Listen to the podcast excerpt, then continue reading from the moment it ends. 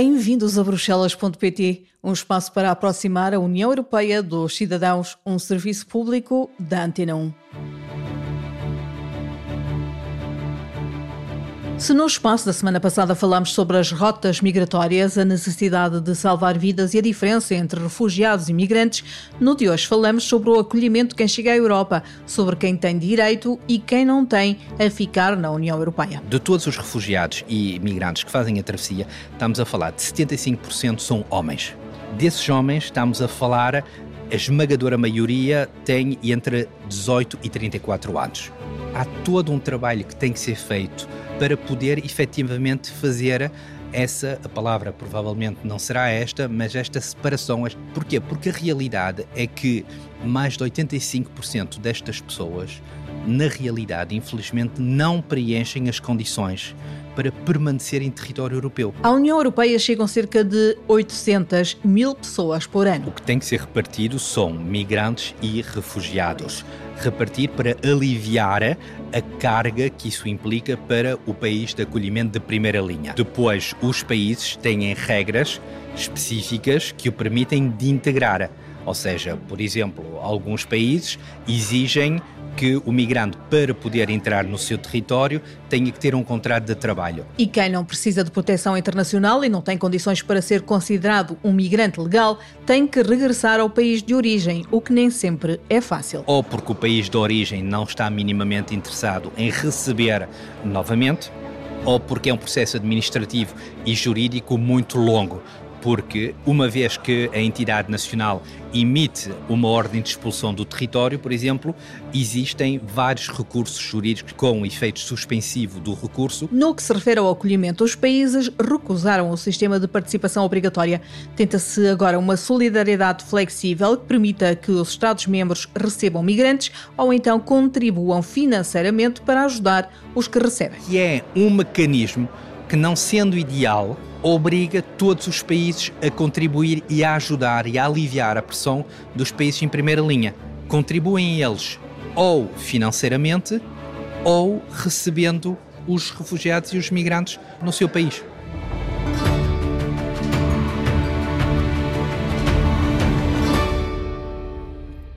O nosso convidado de hoje é Alfredo Souza de Jesus, conselheiro político no Parlamento Europeu. Estamos a falar de condições uh, muito difíceis. Ou seja, só para terem um bocadinho a noção uh, algum do, do, dos valores, quando dizemos, por exemplo, que a Itália não está a acolher de forma uh, uh, eficiente um, ou que Malta não está a acolher de forma eficiente, estamos a falar de, uh, de autoridades nacionais que são confrontadas com um número muito elevado de migrantes e de refugiados a chegar.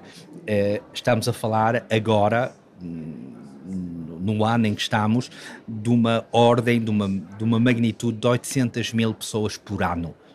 800 mil pessoas por ano para um país como Malta nem se consegue imaginar o que é uh, para um país como a Itália já. Mas 800 mil pessoas a chegarem anualmente não podem simplesmente ficar em território nacional. Até porque não há Sobre... condições. Não e, não, e não é só isso, repare.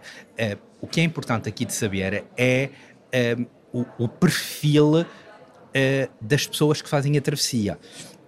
Nós estamos a falar de de todos os refugiados e migrantes que fazem a travessia, estamos a falar de 75% são homens.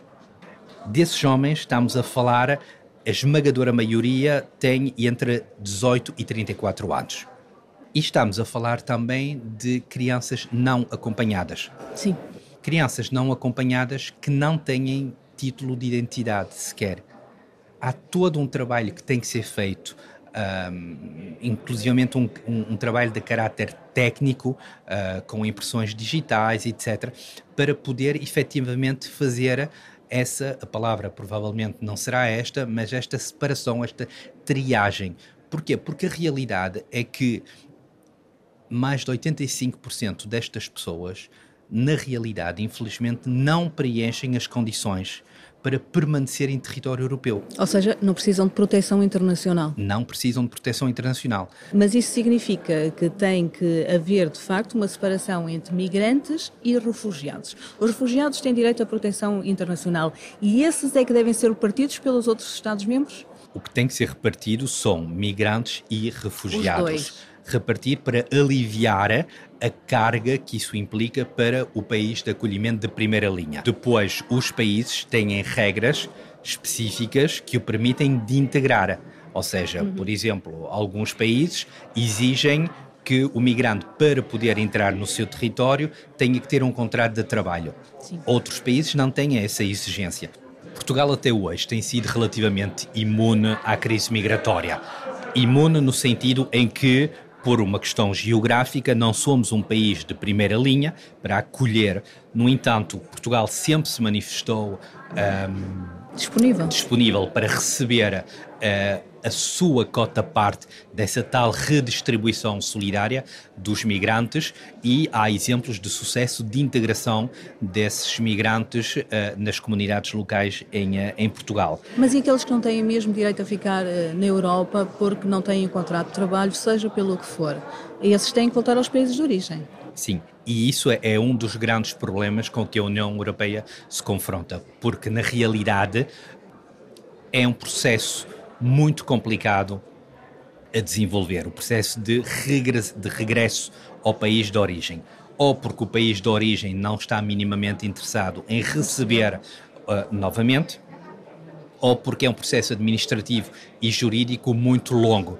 Porquê? Porque uh, há um sistema de uh, recursos eh, que uma vez que a entidade nacional emite uma ordem de expulsão do território, por exemplo, existem vários recursos jurídicos com efeito suspensivo do recurso, o, uh, o migrante possa permanecer ainda em território nacional em liberdade ou não, isso também depende da situação de cada país. É cada país que decide. Cada país decide esse tipo de situações. Sim.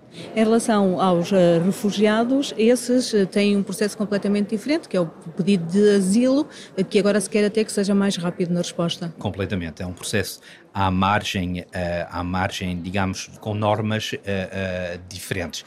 Agora, o problema principal que eu tinha aqui focado é que, efetivamente, o número de entradas de migrantes e refugiados está a ser cada vez mais elevado e o número de migrantes que regressam ao país de origem, esse é cada vez menor. E encontramos aqui numa situação em que os migrantes são literalmente estacionados em campos de acolhimento, é, que, que, todos já vimos as imagens desse, desses campos, que muitos deles até estão completamente uh, sobre, sobrelotados e que os migrantes estão, uh, vivem durante meses nesses campos de acolhimento, que é na prática durante todo o tempo em que o processo de entrada, o processo de admissão, está a ser tratado, investigado.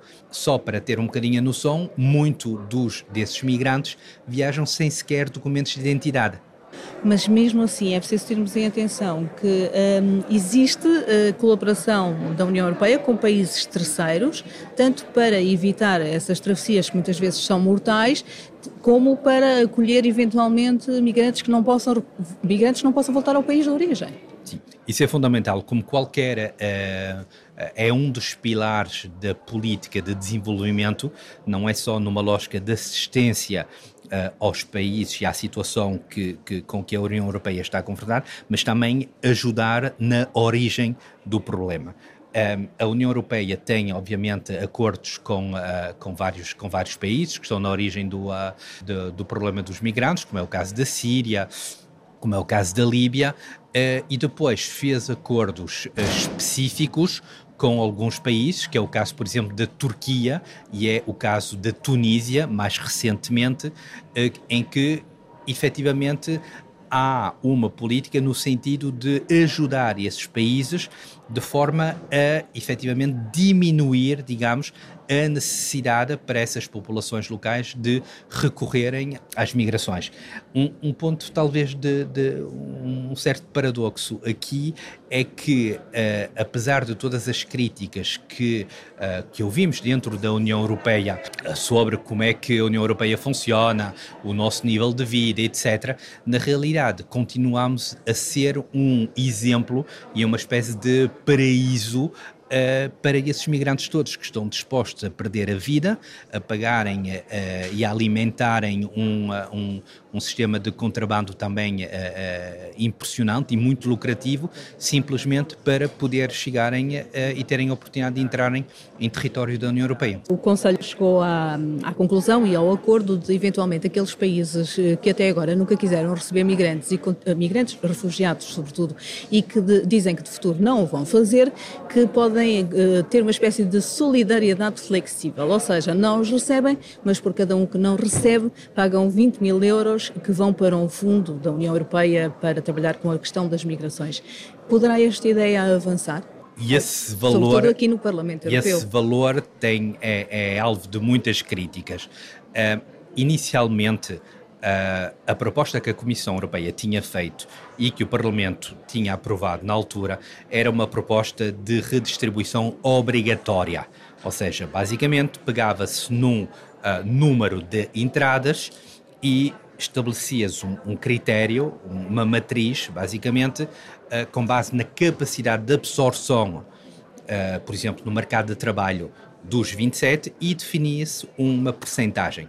Ou seja, se entrassem 800 mil uh, por ano, uh, Portugal ficava com X, Espanha ficava com Y e assim sucessivamente. E era um regime obrigatório que os Estados-membros tinham que respeitar. Bem, houve um não categórico por parte dos países de terem esse sistema obrigatório. E partiu-se para uma solução voluntária. Ou seja, Portugal diz, informa, nós estamos dispostos a ficar com X%. Espanha faz igual, etc. E os países que não querem acabam por contribuir financeiramente, que é um mecanismo que, não sendo ideal, obriga todos os países a contribuir e a ajudar e a aliviar a pressão dos países em primeira linha.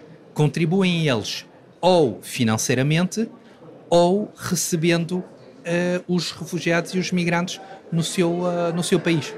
As negociações estão em curso, uh, muito provavelmente até ao final deste ano poderemos chegar a um acordo. O acordo basicamente é, é em três grandes partes. Primeiro, há um texto que define regras sobre a gestão de asilo e migrações. Uhum ou seja, asilo e imigrações a nível regras internas, ou seja, de gestão dentro do território da União Europeia, mas também regras para fora, que é um texto basia, basicamente assente na confiança mútua do, uh, dos países. E que na realidade é a atualização da Convenção de Dublin, que é conhecida porque é a convenção que definia quem é o país responsável para tratar do migrante e do pedido de asilo em, primeira, em primeira mão.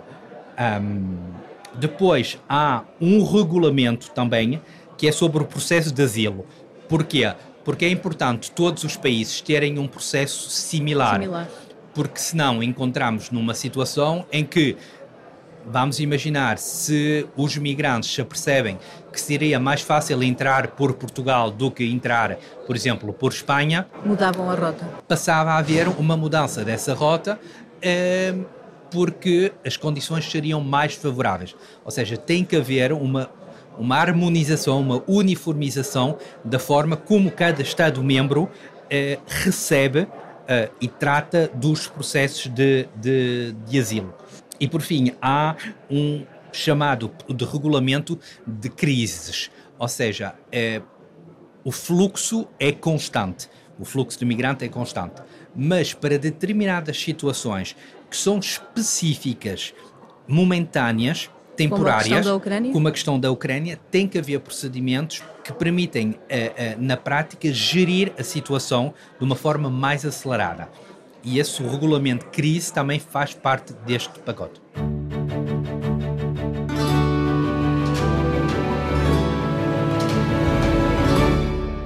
No episódio de hoje falamos do acolhimento dos migrantes e dos refugiados que chegam à União Europeia.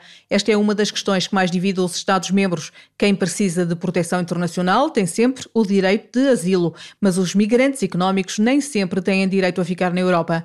O que mais divide os 27 é a responsabilidade de acolher uma cota parte dos migrantes que entram pelos países de chegada. Não parece haver acordo e o mais certo é avançar-se para um entendimento que permita que quem não quer receber pessoas seja financeiramente responsável pelo seu acolhimento noutros países. Fazemos agora um resumo do que mais significativo se analisou, discutiu e aprovou esta semana na União Europeia. O Conselho já definiu a sua orientação geral sobre a diretiva que estabelece o cartão europeu de deficiência e o cartão europeu de estacionamento para pessoas com deficiência. O objetivo desta diretiva é garantir a igualdade de acesso a condições especiais ou tratamento preferencial, tais como taxas de entrada reduzidas ou nulas, acesso prioritário, assistência e lugares de estacionamento reservados. As autoridades nacionais serão responsáveis pela emissão de cartões europeus de deficiência físicos e digitais num formato acessível. Os cartões serão reconhecidos em toda a União Europeia como prova de deficiência. A Comissão saudou o acordo já alcançado na terceira Conferência da Organização da Aviação Civil Internacional sobre combustíveis alternativos, no que se refere a um quadro mundial para uma energia aeronáutica mais limpa. Trata-se, nomeadamente, de alcançar uma redução de 5% das emissões de CO2 até 2030, graças a uma maior utilização de combustíveis de aviação sustentáveis e de outras energias aeronáuticas mais limpas. No âmbito do Mecanismo Europeu de Apoio à Paz, o Conselho adotou uma medida de assistência para apoiar o Exército Nacional da Somália em conjunto com a missão de formação da União Europeia na Somália. São mais de um milhão de euros para apoiar o Exército Nacional com equipamentos militares concebidos para exercer força letal.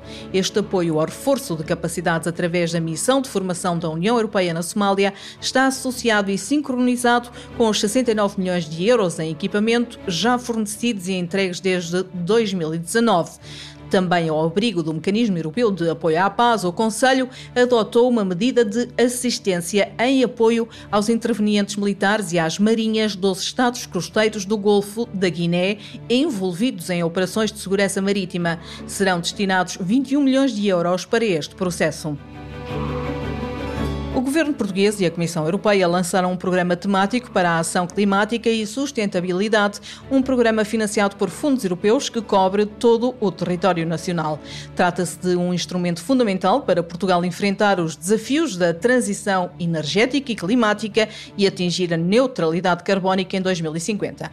Este instrumento vai ajudar Portugal a responder a exigentes desafios, como a adaptação às alterações climáticas, a prevenção dos riscos e a resiliência a catástrofes, a transição para uma economia circular, a mobilidade urbana e o transporte sustentável. O Programa Sustentável 2030 é um dos 12 programas de financiamento criados para a operacionalização do Portugal 2030, que materializa o ciclo de programação de fundos europeus do período 2021 a 2027. O Conselho adotou por unanimidade um regulamento relativo à abertura de contingentes pautados para certos produtos de pesca para os anos de 2024 a 2026 e estabelece regras para a gestão desses contingentes. O regulamento recém-adotado visa assegurar que a indústria transformadora do pescado da União Europeia pode continuar a abastecer-se de matérias-primas em países terceiros a taxas reduzidas de direitos de importação ou com isenção de direitos para transformação posterior. Nas últimas décadas, a União tornou-se mais dependente das importações para satisfazer a sua procura de produtos de pesca, porque estes produtos não são produzidos na União Europeia ou porque não são produzidos em quantidades suficientes. O Conselho decidiu introduzir exceções humanitárias às medidas de congelamento de bens em 10 regimes de medidas restritivas da União Europeia.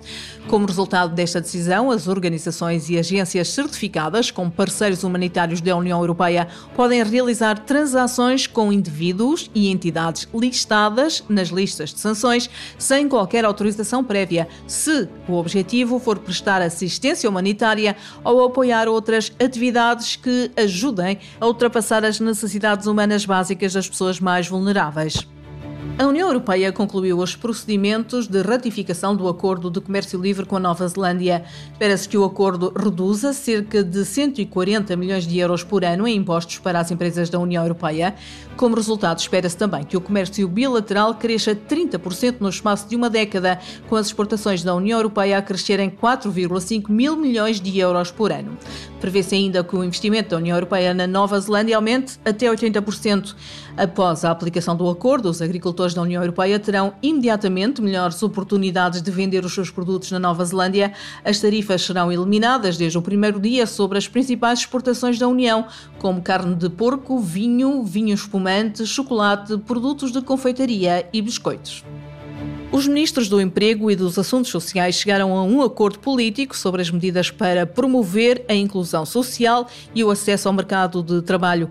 A recomendação visa reforçar o papel da economia social no apoio à inclusão social e à integração no mercado de trabalho de grupos desfavorecidos, recomendando que os Estados-membros tomem medidas para facilitar o acesso ao financiamento, aos mercados, aos contratos públicos e a uma economia social, por exemplo.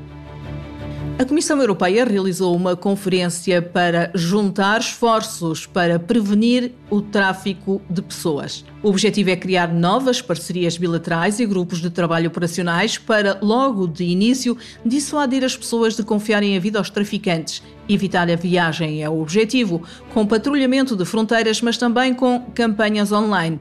A Europa quer também atualizar a legislação contra o tráfico de seres humanos, que já tem 20 anos, vai, sobretudo, atualizar a definição do crime de tráfico ilícito de migrantes e endurecer as sanções que podem ser aplicadas. A Comissão lançou o convite à apresentação de propostas para 2024 no âmbito do programa Erasmus, o programa da União Europeia para apoiar a educação, a formação, a juventude e o desporto na Europa.